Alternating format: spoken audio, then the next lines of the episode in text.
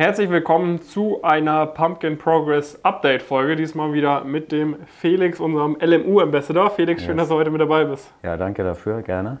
Die letzte äh, Folge mit dem Felix ist neun Monate her. Ähm, damals, sag vielleicht ganz kurz, was war damals der Status Quo?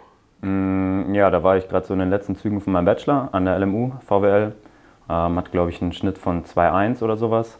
Und meine erste Zusage für ein M&A-Praktikum bei GP Bullhorn in Berlin. Genau. Genau, im Tech M&A. Genau. Und ähm, jetzt ist seitdem, ja genau, sind, sind neun Monate vergangen. Ja.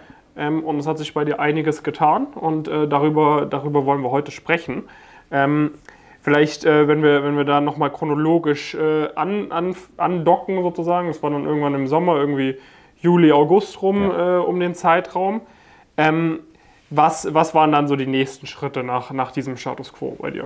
Mm, Naja, ich habe mein Semester ganz normal zu Ende gemacht, konnte dann auch mal ein bisschen meine Note pushen. Ähm, ja, dann hat mein Praktikum in Berlin angefangen, vier Monate. Ähm, ja, war eine absolut gigantische Zeit. Also ähm, Das war auch deine erste M&A-Erfahrung. Genau, ne? Ja. genau. Aber war absolut perfekt, wirklich 10 von 10 für ein erstes Praktikum. Hat voll bestätigt, dass das die Richtung ist, wo ich weiterhin gehen will. Habe super coole Leute kennengelernt. Einfach eine coole Zeit gehabt. Ich habe, glaube ich, noch nie so viel gelernt in vier Monaten Ja. ähm, wie da. Und von dem her, war sehr cool, hat viel bestätigt. Ja. Und ja, genau. Was hat dir besonders gut gefallen? Boah, ja, der, also ich meine, der, der Stress, der Druck, der ist halt cool, der macht so ein bisschen süchtig, weil man halt un unfassbar viel schafft. Und wenn man dann mit coolen Leuten zusammenarbeitet, macht es einfach super viel Spaß, weil man wirklich in einer Woche ist unfassbar, was man machen kann. Ähm, wenn man da die Möglichkeiten hat und coole Leute, mit denen man zusammenarbeitet, die einem ein bisschen was zeigen und helfen. Und Ja. der, dieser, dieser Grind, der, der ist sehr cool. Ja. Also es war keine 40-Stunden-Woche dann normalerweise. Nee, es war keine 40-Stunden-Woche, aber wenn man von vornherein weiß, ähm, worauf man sich da einlässt und da Bock drauf hat, dann kann man da, glaube ich, sehr, sehr viel Spaß haben und viel mitnehmen. Wenn wir dafür jetzt vielleicht mal einsteigen, hat dir konkret bei der Performance im Praktikum die Teilnehmer im Coaching auch irgendwas gebracht? Weil wir haben dazu ja auch, sage ich mal, ein paar, paar Lektionen oder so. Oder sagst du, ja, da habe ich nicht wirklich benutzt? Mm, Doch, also grundsätzlich auf jeden Fall klar, dass man vor allem nicht komplett ähm, von null reinstartet, würde ich sagen, so dass man in der ersten Woche zumindest mal so grob weiß, was in Excel abgeht, was in PowerPoint abgeht, was von einem erwartet wird, was die verschiedenen Aufgabenbereiche sind. Ähm, auch da wieder die, die ganz normalen Dokumente, super hilfreich, was so die einzelnen Dokumente sind, die man tatsächlich sieht im Praktikum, spart einem schon immer mal wieder eine, eine Nachfrage, was ganz angenehm ist, wenn man dem Analyst nicht noch mehr Zeit raubt. Ja. Ähm, wenn man da mal wirklich drin ist, dann hat man sowieso seinen Workflow. Dann würde ich sagen, ist das meiste aus der Arbeit, was man lernt. Ähm, aber ja, wie gesagt, für den Start auf jeden Fall. Okay, dass man am Anfang quasi einen guten Eindruck macht, Ja. keine dummen Fragen Ja, stellt. genau. Okay, und mit den ersten ein, zwei Aufgaben, weil das sind die entscheidenden Aufgaben. Ja, ne? Wenn du bei den ersten ein, zwei. Aufgaben äh, überzeugst, dann kriegst du eher die spannenden Ja. Sachen. Okay, das ist doch cool. Ähm, das heißt, du bist dann ins Praktikum gestartet. Ähm, und hast du ein weiteres Praktikum, was, Ja. glaube ich, in zwei, drei Wochen äh, Stand jetzt äh, März, März anfängt. Ja. Ähm, wann ging dafür dann die Bewerbungsrunde los bei dir? Auch relativ zeitnah. Also ich glaube, ähm, Unterlagen habe ich eigentlich direkt wieder weiter vorbereitet, als ich bei GBB so ein bisschen mich reingefunden habe. Und dann, ja, so September, Oktober habe ich angefangen, alles rauszuschicken und dann die Interviewrunden mitzumachen. Wie viel Bewerbung hattest du geschickt? Wie viele Zusagen Ah, äh, auf Interviews hattest du? Relativ viele auch wieder. Ähm, ich glaube so knapp 20, 15 bis 20 oder sowas. Und ich hatte Interviews bei Baird, Alantra, Rothschild und Arma Partners. Genau. Hattest du da diese Firmen irgendwie speziell ausgesucht oder wie, wie bist du auf die Firmen gekommen, wo du dich beworben hast? Ausnahmslos durch die äh, Pumpkin-Dokumente mit, den, äh, mit den verschiedenen Firmen und durch die Calls mit äh, Julian, also die, die Track-Calls. Dadurch bin ich auf Arma Partners dann speziell gekommen, weil er immer mal wieder Unternehmen, ja nicht pitcht, aber halt vorschlägt oder sagt, hey, da wäre gerade ein Spot frei, er kennt wen. Ähm, so hat es dann auch bei Arma funktioniert jetzt, ähm, dass ich quasi gar nicht über einen offiziellen Bewerbungsweg mich beworben habe, sondern über einen Kollegen von Julian oder einen Freund. Ja, genau. Ich kann mir vorstellen, für den einen oder anderen ist beispielsweise jetzt Arma Partners kein Begriff. Vielleicht kannst du ein, Ja. zwei Sätze sagen, Ja, was ist das für ein Player? Ja, ähm, also auch wieder Tech M&A, Mhm. sehr fokussiert auf, auf Tech, Software, Media und so weiter. Ähm, aber eine ganze Ecke größer als GB Bullhorn jetzt, deutlich größere Mhm. Tickets, unter anderem ähm, sitzen vor allem in London, aber auch ein kleines Office in München. Mhm. Ähm, ja, genau, haben unter anderem den größten Software-Buyout ever gemacht, glaube ich. Ähm, ja, bis jetzt mein Eindruck sehr, sehr cool, aber ich bin gespannt, wie es dann ab in zwei Wochen losgeht. Ja. Das heißt, du, äh, du, hattest dann, äh, du hattest dann vier Interviews. Mm, Ja, genau, ja. Wie viele Zusagen hattest du aus den Interviews bekommen? Mm, Drei. Genau. Rothschild leider nicht, aber die anderen drei. Ja. Und dann hattest du die Qual der Wahl, für wen hast du dich. Okay, Ja, für Arma Partners, ne? genau, ja. Also ich Arma- habe mich für Arma entschieden, ja. Mhm, wegen, weil du irgendwie den Tech, äh, Tech-Bereich. Genau, findest. ja, und weil die Interviews tatsächlich einfach super cool waren. Ähm, Mhm. Und ich habe bei Arma die Möglichkeit, hoffentlich ab und zu mal nach London zu fliegen und in Mhm. einem Londoner Team mitzuarbeiten, was natürlich mega cool ist. Ähm, ja, und ansonsten waren alle coole Interviews, also ausnahmslos bei allen drei Firmen oder allen vier Firmen. Mhm. Ähm, aber ich weiß nicht, irgendwie einfach, wie sagt man, Bauchgefühl auf Mhm. jeden Fall. Und ja, der Tech-Fokus wieder sehr cool. Ich meine, da habe ich bei GP Bullhound natürlich jetzt schon so ein bisschen Blut geleckt und ein bisschen was gesehen und sind einfach coole Unternehmen, mit denen man da zusammenarbeitet und ja, dementsprechend.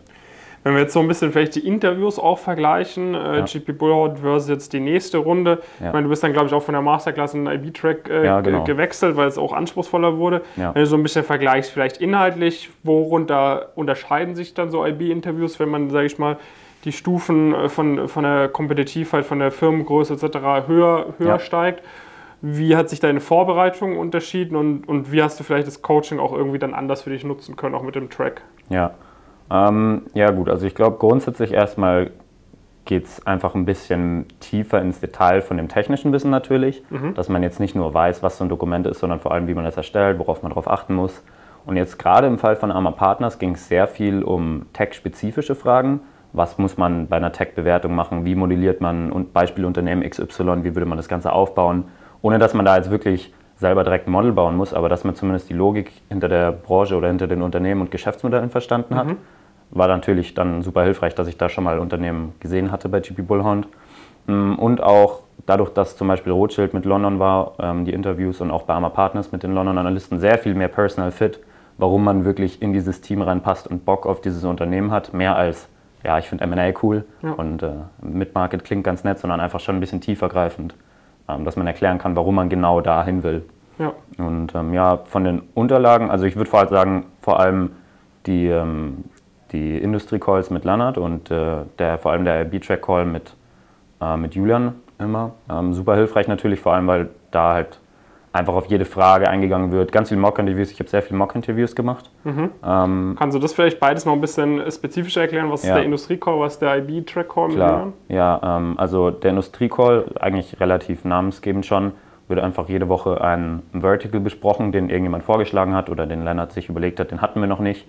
Und dann darauf eingegangen, was sind so die Treiber, ähm, was sind wichtige Player in dem Bereich, ähm, was ist das Geschäftsmodell, das grundlegend eigentlich die Unternehmen, die in dem Bereich sind, ähm, haben. Ähm, und ja, super hilfreich natürlich, um erstmal so ein Grundverständnis aufzubauen, was machen diese Unternehmen, wie verdienen die Geld? Und so weiter und so fort. Ja. Ähm, und der Track Call ähm, ist ein bisschen, ich würde sagen, allgemeiner vom Thema her, weil da geht es einfach um alle Themen, die spezifisch für IB slash PE interessant sind. Ähm, meistens haben wir da Mock-Interviews, also wenn irgendjemand sagt, hey, ich habe in zwei Wochen ein Interview, ich würde gerne einmal üben, äh, dann macht da Julian ein schön schweres Interview, damit man gut vorbereitet ist. Ähm, und ein Feedback-Cycle von allen Leuten und sonst einfach jegliche Themen, die so relevant sind, ähm, wo jemand eine Frage hat zu irgendeinem technischen Teil oder irgendwas Personal Fit-mäßiges, vollkommen egal und dann wird einfach ja, immer drüber gequatscht und geschaut, dass man Support bekommt. Was Ja. super cool ist natürlich. Das heißt, äh, das, das waren dann so für dich die, die Haupttreiber dann in Ja. dieser, in dieser, in diesen Ja, genau. Bewerbungs Ja, die, die grundsätzlichen technischen Sachen hatte ich ja alle schon mal viel vorbereitet für die Mhm. ersten Praktika und da hat man natürlich nochmal einlesen und wiederholen alles, aber Mhm. so das Grundverständnis hat man dann, glaube ich, ja. Und würdest du sagen, es hat sich auch gelohnt, dass du quasi nach diesem ersten Cycle weiterhin dabei geblieben bist? Ja, voll, Ja, auf okay. jeden Fall, ja, klar. Wie gesagt, ja.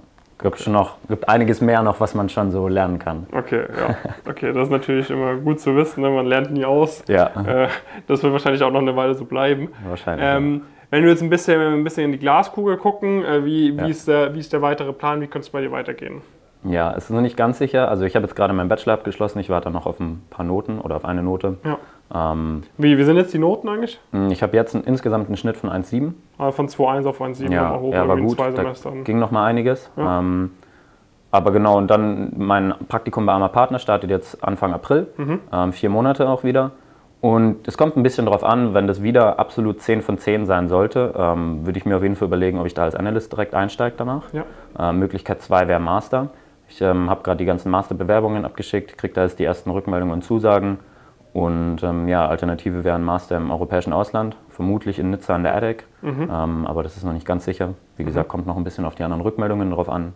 Aber die zwei Optionen sind auf jeden Fall geplant, je nachdem, wie sich dann alles entwickelt die nächsten Wochen und Monate. Sehr, sehr cool. Dann bin ich mal gespannt, worüber wir in der Progress Story Ja. im neuen Office sprechen können. Absolut, ja genau. Prima. Äh, dann äh, vielen Dank, Felix. Ja, gerne, Ähm, danke. Wenn ihr euch in einer ähnlichen Ausgangssituation wiederfindet, VWL studiert, an der LMU in München studiert oder sonst irgendwie sagt, hey, äh, irgendwie so diesen Weg, den der Felix gegangen ist, so, das, das könnte ich mir auch vorstellen zu gehen oder da vielleicht auch, ich bin gerade in der Situation, wo der Felix ist, irgendwie auch gerade Praktikum bei Arma Partners oder andere Player in der, in der Liga gemacht und möchte jetzt weiter pushen, ähm, dann, dann meldet euch gerne mal bei uns, dass wir dafür sorgen können, dass das alles möglichst effizient, möglichst sauber, möglichst schnell äh, und zeitsparend für euch abläuft. Ähm, ihr wisst, wie ihr uns erreichen könnt und ansonsten wünschen wir euch einen schönen restlichen Tag und äh, bis zur nächsten Folge. Macht's Ciao. gut.